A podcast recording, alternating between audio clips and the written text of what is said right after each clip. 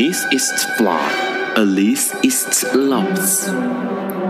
尼采说：“没有事实，只有诠释。”幸好在本瓜的世界里，问题永远比答案重要。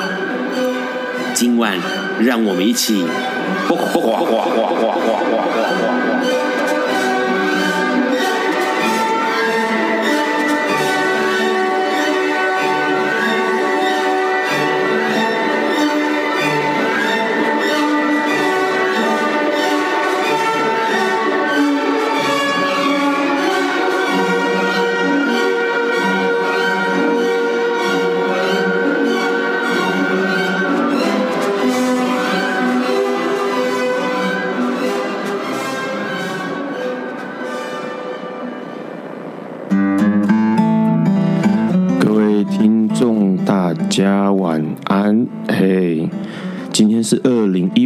十一月五号，礼拜四，现在是晚上九点钟。你现在听到的是不寡笨瓜秀，啊，今天呢、一定要讲一件事情，在这个。进入节目正题之前，一定要讲一件事情。那个事情就是说，这个礼拜六有马戏会，然后相信大家那个电视一打开都是马习会的消息。那为什么说这个事情值得一提呢？因为其实蛮有趣的。其实早在今年的七月的时候，BBC 访问了我们的马英九总统，然后呢，马英九总统他就说一件事情，我觉得这件事情还。蛮耐人寻味的。他说：“哎，我任期两两届，他任任那个马英九任了两届总统嘛。然后他说，他最失望的一件事情就是没有跟习近平碰面，这对还是最失望的事情哦。然后那个两天前呢，在十一月三号晚上的时间十点多的时候，自由的电子报呢独家揭露了一件事情，就是马英九，哎，马总统呢七号十一月七号要密访，在新加坡密访。”这个习近平，然后要用不期而遇的方式跟他相见，这样。然后，当然，台湾媒体对这件事情就很很感兴趣啊，立刻就问啊。然后，这个府方在十一点四十分发出声明说，哎，的确这样有这个事情啊。然后十二点的时候呢，这个总统府发言人陈以也陈以信也证实说，马习会真的是要在这个十一号。十一月七号，也礼拜六的时候，要这个来一个不期而遇。为什么是密访，而是不期而遇呢？为什么不是正正当当的这个直接碰面呢？因为其实，在这个二零一一年的时候，马英九接受东森专访的时候就说过，他说，如果明年呢、啊，二零一二年哈，如果我任选那个连任总统的话呢，我绝对不会在未来的四年里面呢，跟大陆的领导人见面。也就是习近平，在他他就说，这个我任内第二届的话，我绝对不会去跟这个习近平碰面啊，所以这次就很怪啦，他要碰面嘛，所以就一定要来一个这个不期而遇才行。而且这一次的会面其实比较特别的是，这台湾跟中大陆这边哦是第二次。在是第一次，应该说是首次，在第二次国共内战尚未结束的状态之下，第一次碰面，也就是一九四九年以来，他们是第一次碰面。所以说，这个啊，马英九超期待的啊，超期待跟习近平碰面。那。为什么会这么想要跟习近平碰面呢？其实有个典故，这个典故其实蛮多这个比较熟悉呃政治的朋友，或者是有在了解这个国民党的朋友，可能都知道说，哎，马英九的总统是马赫，呃，他的父亲马英九总统的父亲是马赫林。那这个马赫林是谁呢？就是那个干女儿非常多，然后还跟比自己小四十二岁的干女儿这个翁惠美发生不连不伦恋的这个这个马赫林哦。马赫林在他过世之后的骨灰坛上面就有写到。说要化毒建统，全面振兴中国。哦，这个是那个马鹤林骨灰坛上刻的字。那当然，做儿子的马英九当然势必要这个，哎，完成父亲的遗愿呢，对不对？所以这个，哎，马英九对于什么时候可以跟习近平碰面呢，充满了期待，然后也很努力在安排这件事情。好了，那今天早上我们的马英九就。针对了这个马习会的中外记者会呢，就发布说这个呃碰面的事情。那只是马英九就说了，那时候媒体就看到他胸口别了一个国旗的徽小徽章，然后就记者问他说：“那你这个马习会的时候会不会带着你的小徽章啊？国旗小徽章啊？”马英九说：“不会，不会带，因为会有点尴尬。哦，为什么会尴尬嘞？就是都碰面了嘛，然后国旗代表你的国家，不是吗？”可是，在习近平面前，他似乎没有办法戴上这个国旗徽章。那马英九一直想要这个继承父亲的遗愿，要划独建统。有人一直想要划独建统，但是有人一直想要努力维持台湾的主权。那个人是谁呢？那个人就是待会我们历史上的今天会听到的人物，那就是陈定南。在听到他的事情之前，陈定南的事情之前呢，我们先来听这首好听的歌曲《各自寂寞》。有一天，亚里斯多德在河边洗脚，他看了看身边的学生，将脚抽出水面，再踏入河中说。此水已非浅水。另一位古希腊哲学家赫拉克利特也说，人不能两次踏入同一条河中，因为无论是这条河或这个人，都已经不同，就如同历史上的今天。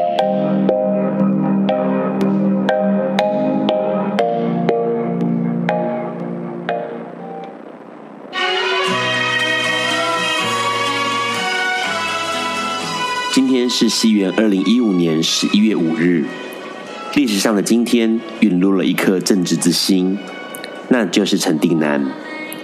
九年前的今天，也就是二零零六年，中华民国第十八任法务部部长陈定南因肺腺癌病逝于台大医院，得年六十三岁。陈定南之所以逝世至今仍然为人称颂。政坛甚至有“青天之后再无清官”的说法，正是因为陈定南短短二十五年的政治生涯，坚韧果毅，刚正不阿。一九四三年九月二十日，陈定南出生宜兰县三星乡。美丽岛事件与林义雄宅邸血案隔年，他毅然放弃累积十四年的商场经验，在一九八一年投入政治。当年陈定南有意参选省议员，却因为同时选举的县长比较难选，而被党外阵营协调，让当时已经有名气的游锡堃与张川田参选省议员，而陈定南成了牺牲打，改为参选宜兰县县长。结果陈定南在国民党内斗下，以八千票差距击败中国国民党提名的李赞成，跌破了所有观察家的眼镜。陈定南也成为宜兰县四十年来第一位非国民党籍的县长，开启了党外阵营在宜兰县的执政。当时陈定南只有三十八岁。陈定南担任县长期间，曾公开辩论大战王永庆，为宜兰击退台塑六轻设厂，同时全力整治东山河，建立东山河清水公园。并在宜兰市与罗东分别设立了宜兰运动公园、罗东运动公园，奠定宜兰至今好山好水好空气的名声。更重要的是，他积极反对电影院唱中华民国国歌，撤除公共场所悬挂蒋介石遗像，并办理二二八事件追悼纪念活动。这在仍属于戒严令时期的年代，不只是对政治强权的反抗，更为台湾人民敲开民主的大门。他公正的施政风格，让他日后被尊称为“陈青天”，也创造了党外阵营的宜兰经验与东山河经验。四年后，陈定南高票连任宜兰县县长。在这次的选举中，陈定南狂扫十四万票，国民党的林建荣只拿到六万票。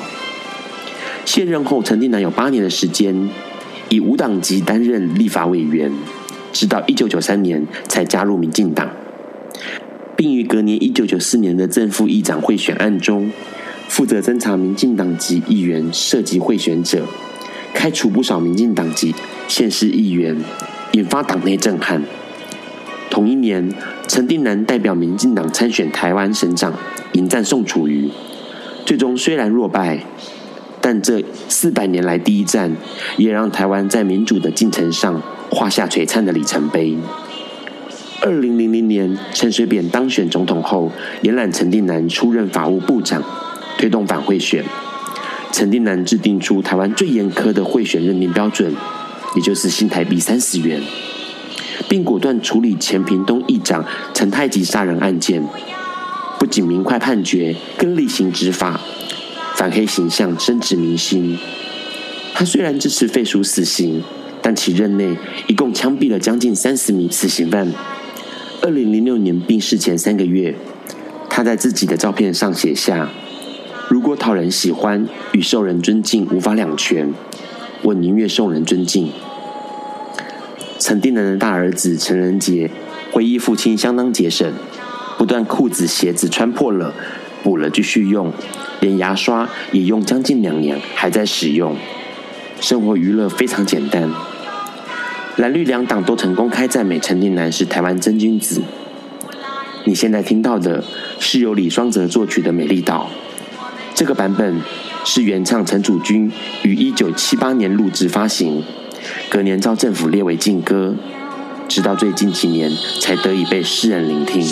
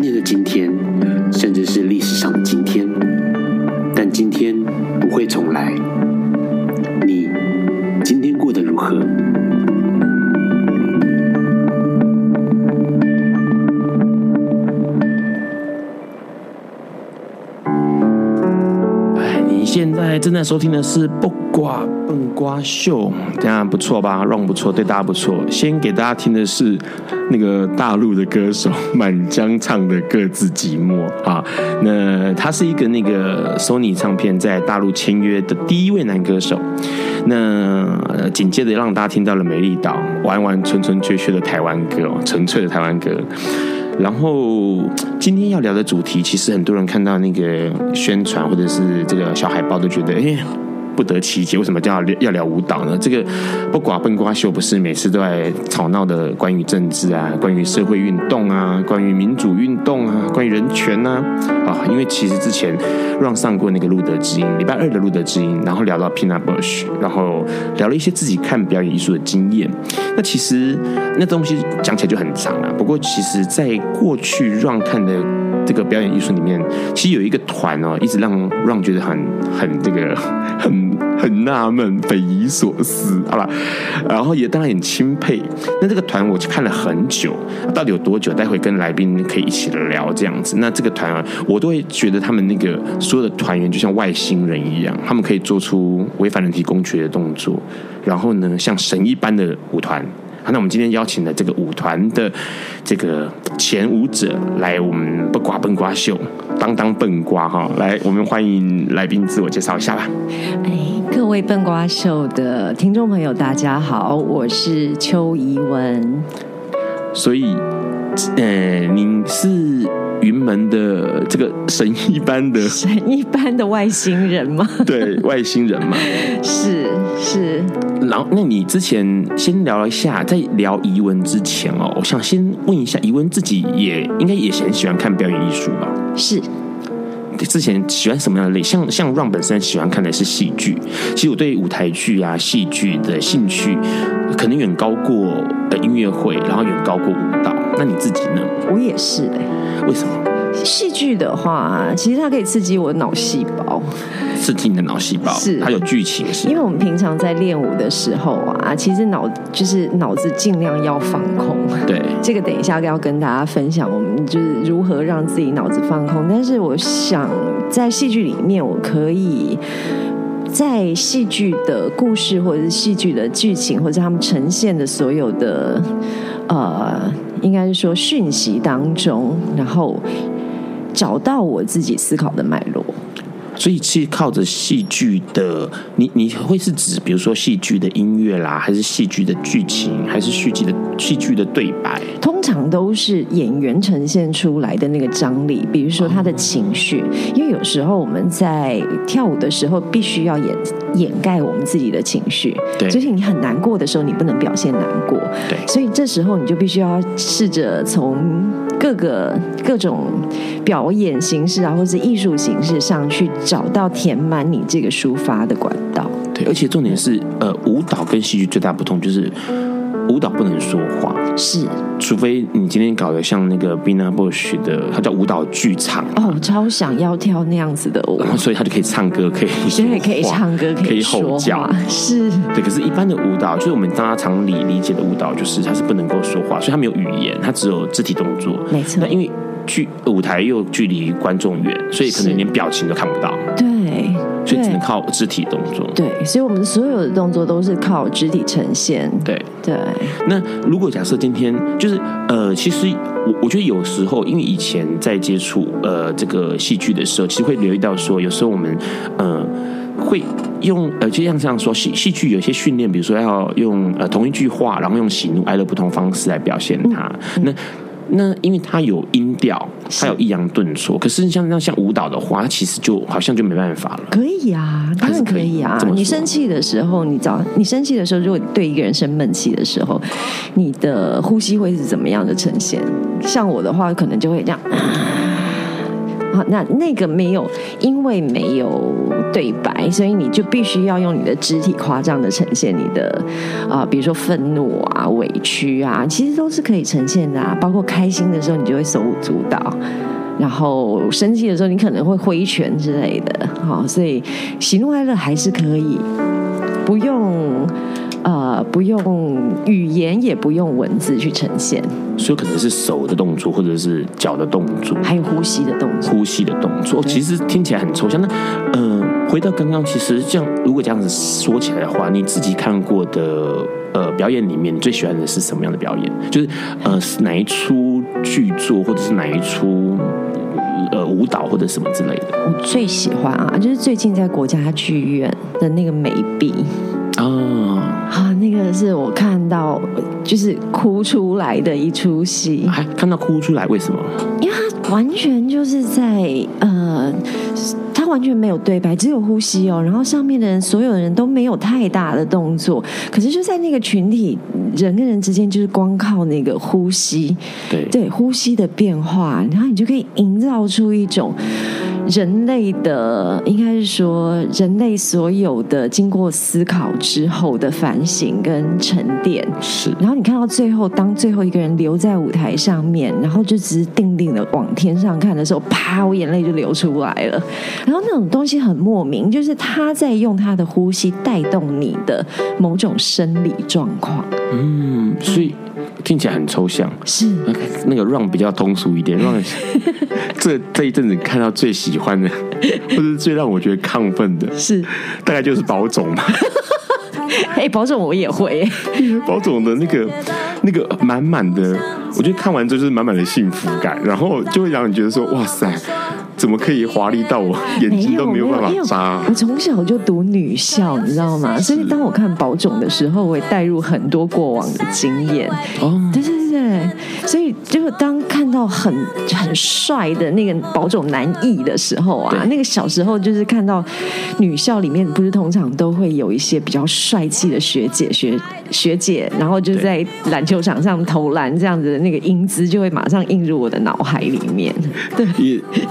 这样不可否，我觉得一个东西不可否认，就是似乎看完表演艺术，不管是啊呃那个幸福满满的宝种，嗯，或像刚刚以文提到的那一个让人觉得感伤的，然后很情绪张力很够的戏剧的。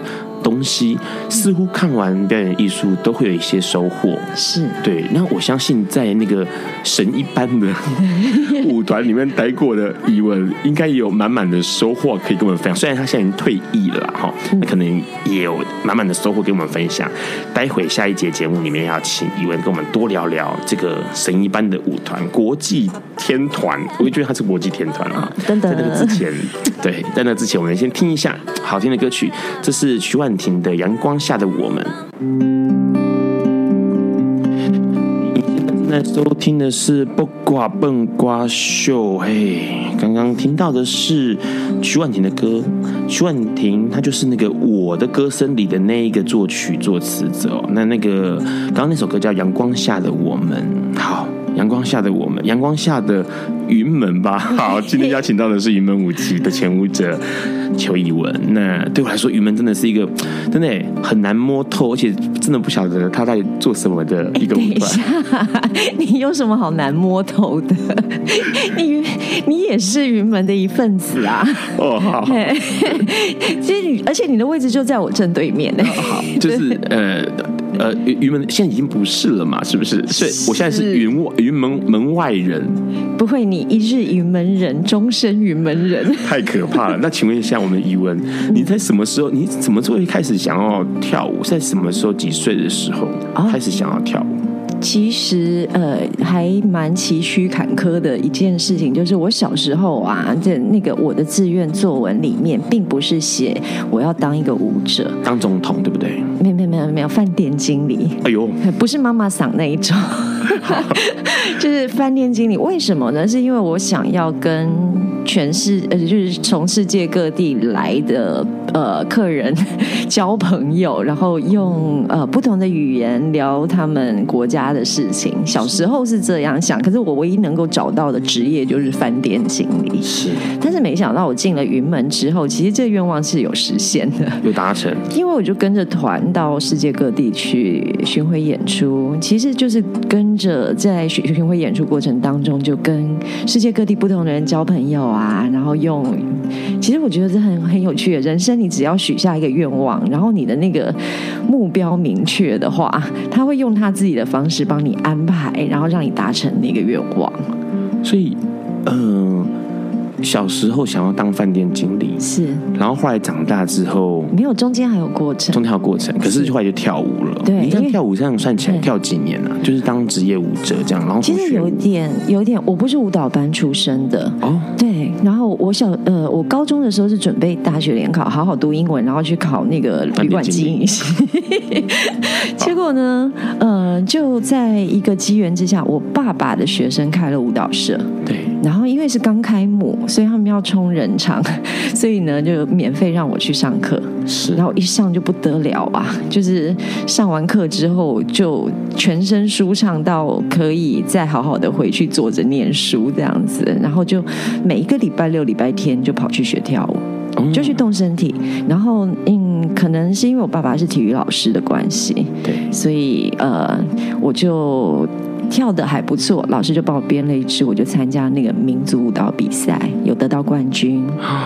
是哇，那真的是你第一人生第一场比赛，对，人生第一场拿到了冠军。然后呢，拿到冠军之后，我就有参加保送甄试的机会，对，然后我就考呃推甄，那时候叫做推甄，然后就考上了。考上了之后呢，我们全家人还开会下问我说要不要去念，因为他们压根没想到我要。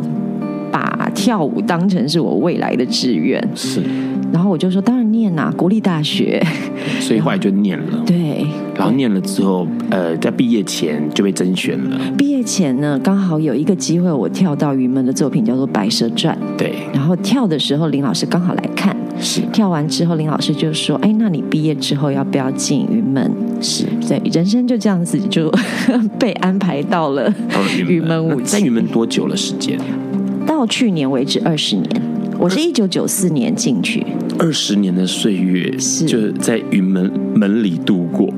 呃，现在还是，不过呃，二十年的岁月，我是以一个职业舞者的身份，那不太一样。我觉得那个跟做行政人员不一定不太一样，嗯、因为像于舞者，大家都知道，于舞者是需要训练的，其实演员也需要训练，演员的训练很严格，非常严格。因为、呃、说两个来吓吓听众吧，不止两个哈。呃，我们每一天早上十点半到十二点一定有一堂课上课，对，上课。那这些课程包括芭蕾、现代。即兴，然后呃，太极、导引、武术，而且每一天都不间断。即使我们到国外去，呃，我们都还是会维持这个每一天上一堂课。每天上呃礼拜一到礼拜五这样。那林老师是希望说我们能够呃广受广受各种技巧的训练，然后把这些训练放到身体里面，让它自己产生化学变化。所以我们就是不断的在上课。那除了技巧课之外，我们也上书法课，也上美术史，然后也上呃，比如会请来很多的呃艺术家来跟我们做分享，哎，所以就是一直不停的在接受知识。因为对对呃，其实因为让之前呃在也在云门待过嘛，那其实我一直觉得就是在那段时间。回来回过头来看一下的时候，会觉得说，云门的屋子好像是一种容器，然后被不同的被放了不同的东西、不同元素的东西进去，然后自行产生化学变化，然后再产生出来。然后那个他们生活过的就非常的，就是完完全全很专注在跳舞这件事情上面。然后这呃。要这样专注，除了个人的训练之外，舞团的要求应该很高。因为对于呃林老师来说，什么事情都要更好，没有最好，只有更好。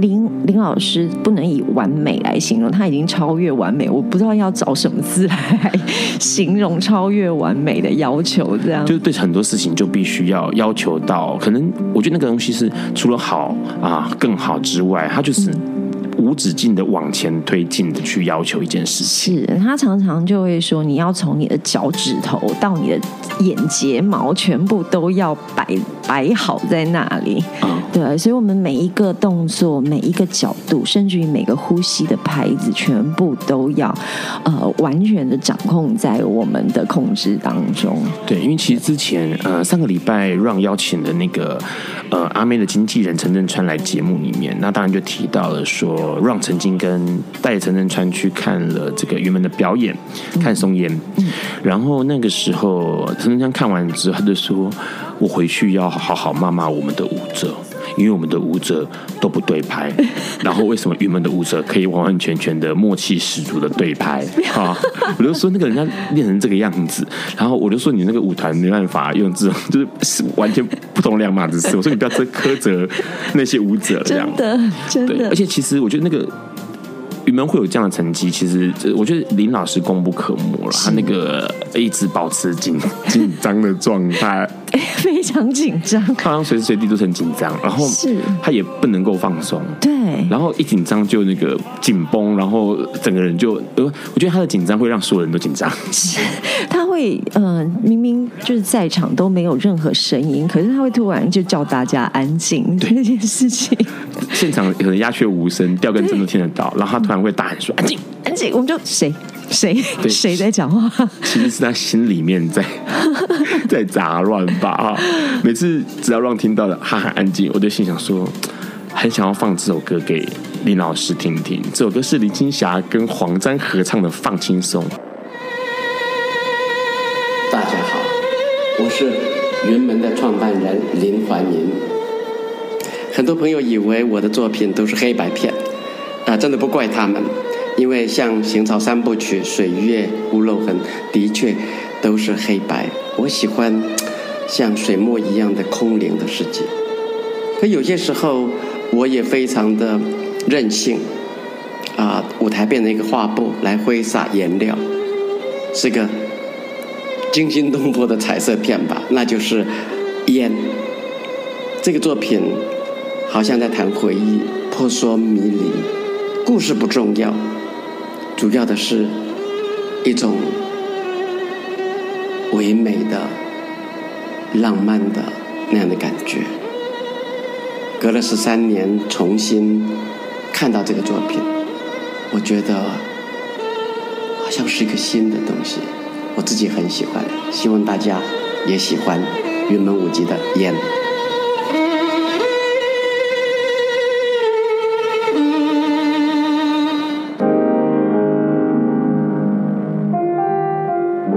你现在正在收听的是那个不挂不挂去。刚刚才你讲说，你现在正在收听的是 林怀民老师的录音。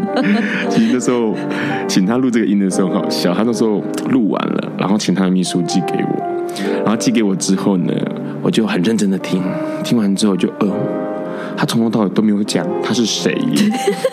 然 后他一开始就讲了，哔哩咕噜就开始噼里啪啦就把一串话讲完，从头都没知道，没有讲他是谁。我想说，那听众听了哪知道他是谁呀、啊？所以立刻赶快问问说怎么办才好。那因为基本上不可能再叫百忙的林老师再录一段说，哎，我是林怀民，不可能。所以那时候我赶快灵机一动，想说，哎，对对对，因为其实那云门有一个很大的资料库，收藏了四十二年来所有所有的影音啊，这些东西都有，文献都有这样。那有人负责这个。声音跟影像的东西，那那时候 Ron 就想到说，哎，可以请那个负责影音这个人，从那个茫茫的档案当中，一定有。大家好。我是林怀民，这样的录音，那我把它剪下来用就可以了嘛，对不对？我把它剪下来用，所以就前面就听到，哎，大家好，我是林怀民，后面再给你鼓掌。难怪我刚刚听到第一句的时候觉得好熟悉。对，因为那个其实他真的真的录一遍就可以了啊，录好一点录一遍啊，以后每次上广播有没有 会交代一次，就直接剪那段就好了。对，可是问题是不可能，因为老师的要求这么高，云门的要求这么高，对不对？没错。从以前到现在，嗯，你你自己经历过要求最严苛的是什么事情？我觉得这个跟我个性有关。我觉得他要求最严苛的事情，是我们那时候刚开始接触太极导引，就是云门在呃九六年之后开始呃真正要寻找属于云门的肢体风格的时候，我们那时候做了一系列的训练。然后我就记得那时候被要求说从早打坐到晚，那对我来讲简直是无上的折磨，因为我就是一个钢炮啊，想动，一直想动，对，一直想动，一直想动。然后你叫我在那边不要动，我。我就记得那三天，我就完全没有办法上厕所，对，完全没有上厕所，是整个都已经已经呈现到一种我自己都不知道的状态，就已经认不出自己的身体是什么身体。对，因为我的焦虑没得放，你知道，然后那个焦虑就在其他的地方呈现。然后，但是呢，开始慢慢接触打坐之后，我才知道说，哦，原来那么不了解自己的身体。嗯，因为我一呃。开始的时候，跳舞的时候，其实我是自信的，因为我的身体其实是协调，而且是非常有呃，应该说爆发力的。但是，一旦我被禁止使用这些我觉得有自信的身体状态的时候呢，我反而无所适从。对，所以我那时候才知道说啊，原来我还有很多身体内在的。呃，方面还没有经过我自己的观察跟探索。对，可是我觉得比较有趣是，除了身体之外，嗯，你看你在云门就看到了身体这件事情，自己的身体这件事情。可是我发现，在云门有一些呃心理的人的特质，好像也是到云门之后，你发现到，哎，似乎有个相同特质的人都会聚在一起。是云门人的有个特质，像我举个例子，就是我进云门之后啊，第一件事情发现的事情就是，哎。这个世界上居然有人跟我一样喜欢做垃圾分类，就是你知道吗？以前吃完便当啊，就会就会有一种莫名其妙的强迫症，就想要分类。嗯，然后呢，可是看到朋友都没有人在分类。然后在云门的时候呢，就吃完便当之后，大家就会主动的要分类，要的呀。对，然后这件事情让我觉得很惊讶。然后除了这个之外，其实我觉得云门有一些很很特殊，这没有说好，也没有被规定，但是。不约而同就会关注某些事情，是像云门的人就很很，我觉得不知不觉就会想要关注有关权益这件事情，或者是人权这件事情。像我举个例子，就是那时候其实大家都记得，呃，今年呃春天的时候发生的太阳花学运嘛，是那那个时候其实云门就就是你知道吗？老师也很在意这个事情，然后就要希望大家能够观察这个事情，然后里面居然发动了一个事情，就是我们要那个上班时间，然后要。开一个长的会议，好检讨太阳花学运给我们的各式各样的想法或激发这样。是是，是，是。然后除了这个之外，那个上次后来那个艺文也有经历过，就市长嘛，柯 P 市长在上当任当选之后，就哎要讨论一下科批 他用什么样的方式，我们还叫他叫科批会议。对，然后他的那个整个过程去观察，然后去分析，就试着去分析这样。那除了这个之外，其实还有一些事情是在那个台面下进行，比如说那时候我记得，呃，要大家在在那个时候是要走一个东西，就是反核式的东西，是是是，然后大家就传那个 自己去对对对，然后大家每个人那边签那个联署书。对，我记得，因为你你每一桌都要 都拜访了，让我们去签那个联署书。对，而且大家就会就会想要去关心这件事情。然后我记得还有一次是那个，就是也是一样，是之前发生，就是马王内斗嘛，嗯、就是马马英九跟王金平内斗。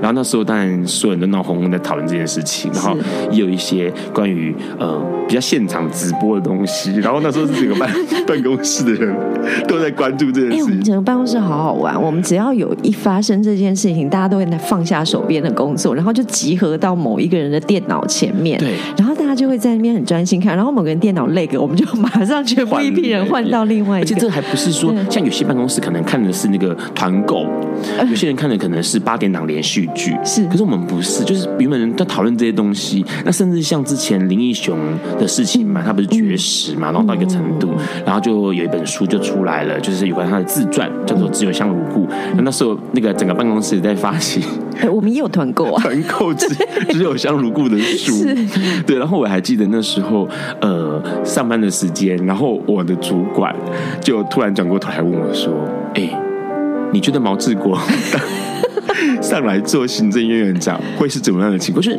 我发现很有趣是，虽然这群人都是在从事表演艺术工作，然后从事的是那个我们觉得好像很高尚的东西，可是问题是大家关注的却是最呃民生的，然后最应该被关切的，不会被忽略掉。因为其实很多人是选择忽略在这一块，我不想要听政治，我不想要管人权，我不想要管这些权益的东西，因为反正应该与我无关吧，反正权益来的时候就来了吧，好像自然而然就会出现。可是云门人好像不是，云门人会知道说这东西跟切身有关。可是我们是以前在学校或者是自己在呃接触艺术的过程当中，其实我们很明确的知道说，艺术其实。是什么呢？艺术其实不是抽象的东西，艺术其实在为生命发声，为生命发声。是，所以，所以你如果完全不去观察这些东西，其实你也不需要观察那些东西。如果出现在眼前，你就会开始用你自己的呃分析，用你自己呃自己的呃体悟，去把这个东西转化成艺术形式啊。所以你会在舞蹈里面看到很多很多的表达。你虽然看不懂他在干什么，可是你的。内心的那个激动会有的时候会是被触动的，就像去年的于门的一个作品叫做《围城》，是。那它虽然很短，那但是基本上听到好多朋友都告诉我说，《围城》好短，可是看了非常的振奋，就是那个心情是起伏的，是波涛汹涌的。它是一个什么样的作品？它是呃利用肖斯塔科维奇的音乐，对，然后呢，其实它整个作品里面呢，其实就散发出一种就是你想要对抗，可是问题是我们都是呃这个芸芸众生中的一颗微尘，嗯，所以当微当尘埃聚散。的时候，你其实有时候会是去疗愈人生，在在这样子碰撞的过程当中，它带给你的某种冲击，所以它的呈现其实你就会看到一群人在舞台上面跑来跑去，然后非常的呃激愤的在表达一些动作。可是你有时候你坐在台下去，你让那些情绪打到你身体里面的时候，它有时候会激发出你的一些经验。对对，那像呃。那是围城。那像今年的演出是什么样的作品？我们每一年秋天都会有双舞座嘛。那这双舞座，一个是旧座，一个是新座。那今年呢，其实比较特别。今年是两个旧作，一个是水月。那水月是林老师非常经典的作品，那个是我们一刚开始要想要寻找云门风格的时候的一个非常重要的尝试。另外一个也是两千零二年编作的烟。对。演，对，就是刚刚录音说，老师说就没看，看的还像像新的一样。是。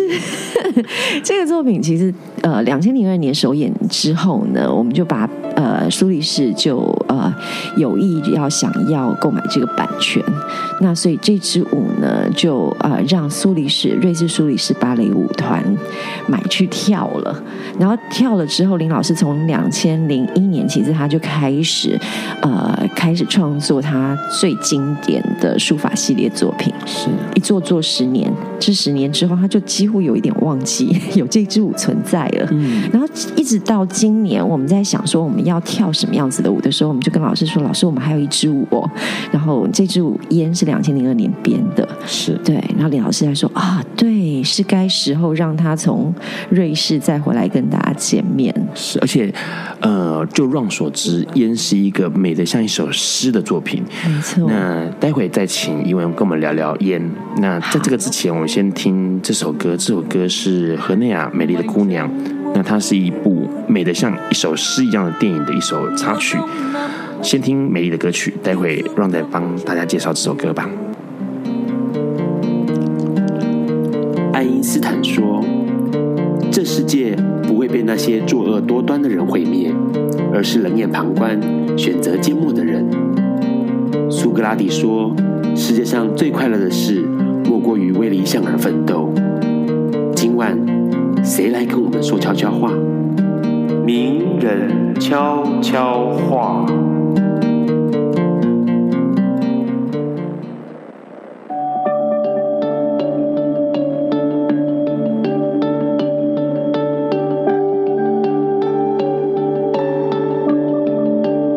当我们感觉到社会压力或偏见，不要以为那是自己的错，或是自己做的不够好。对于不平等的处境，只有更多人站在一起，努力发出声音，这样才能打破结构性的歧视。这就是社会运动。你好，我是同志咨询热线协会的克飞。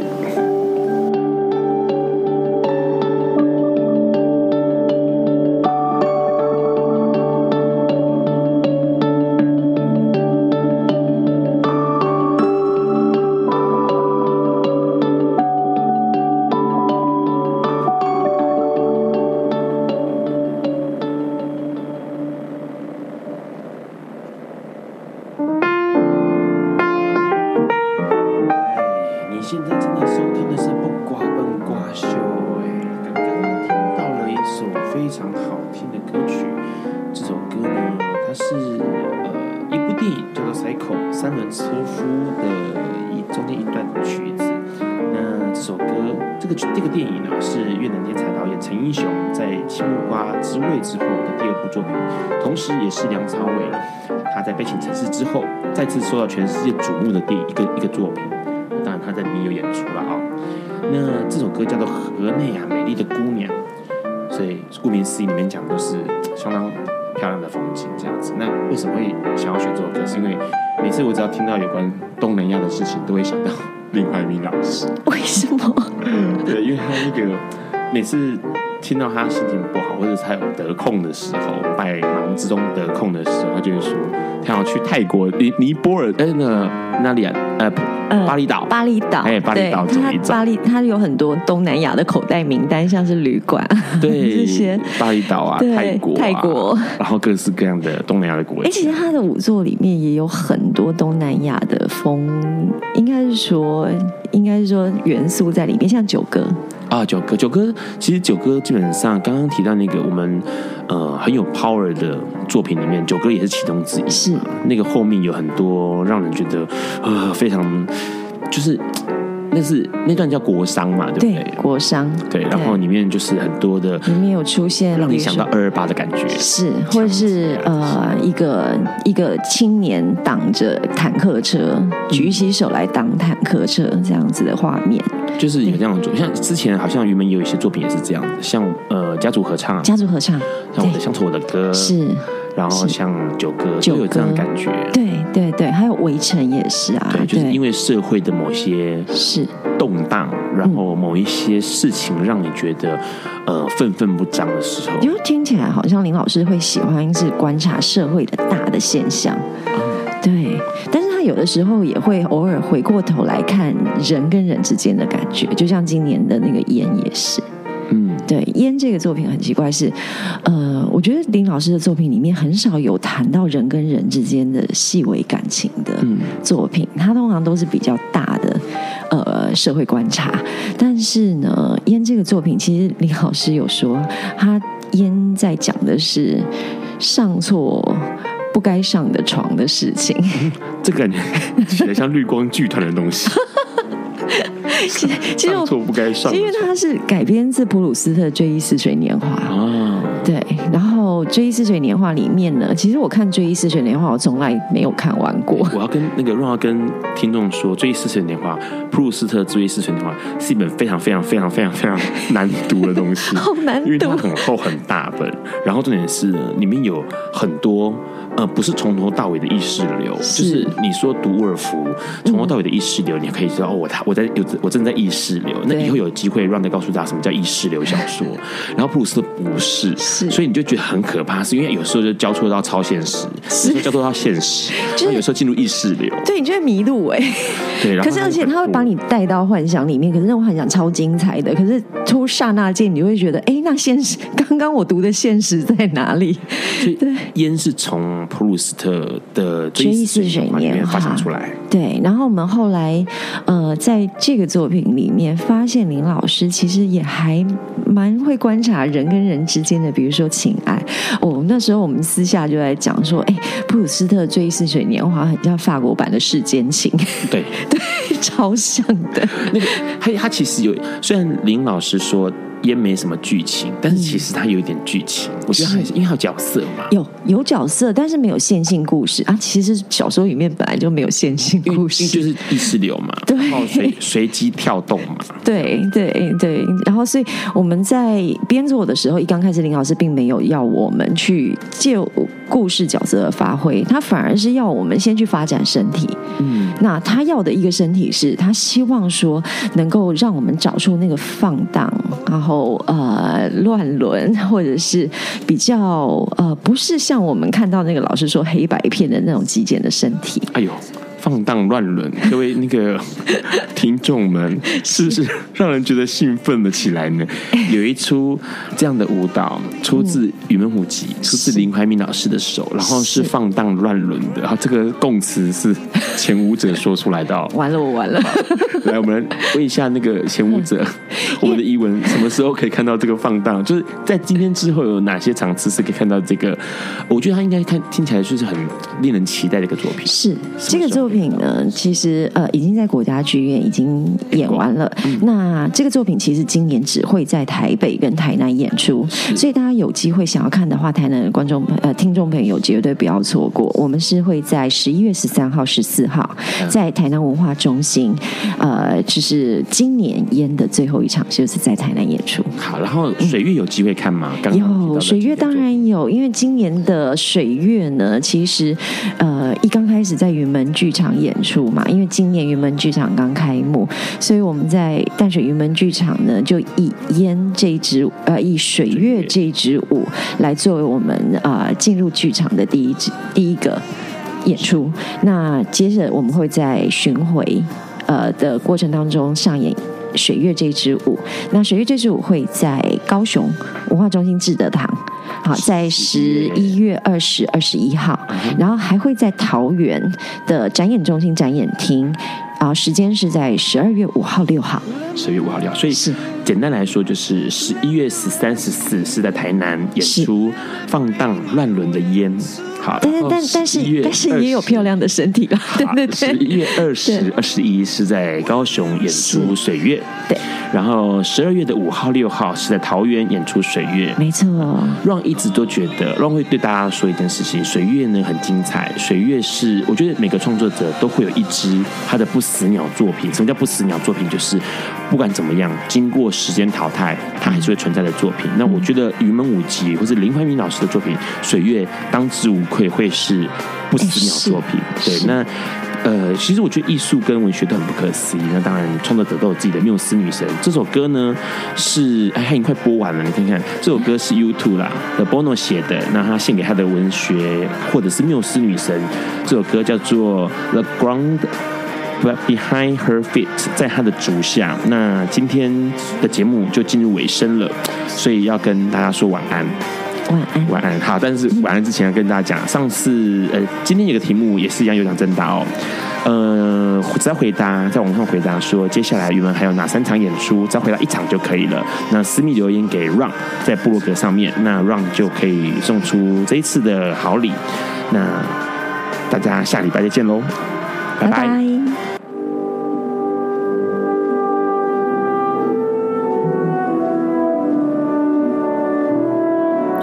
以上节目不代表本台立场，感谢路德协会与中华电信协助播出。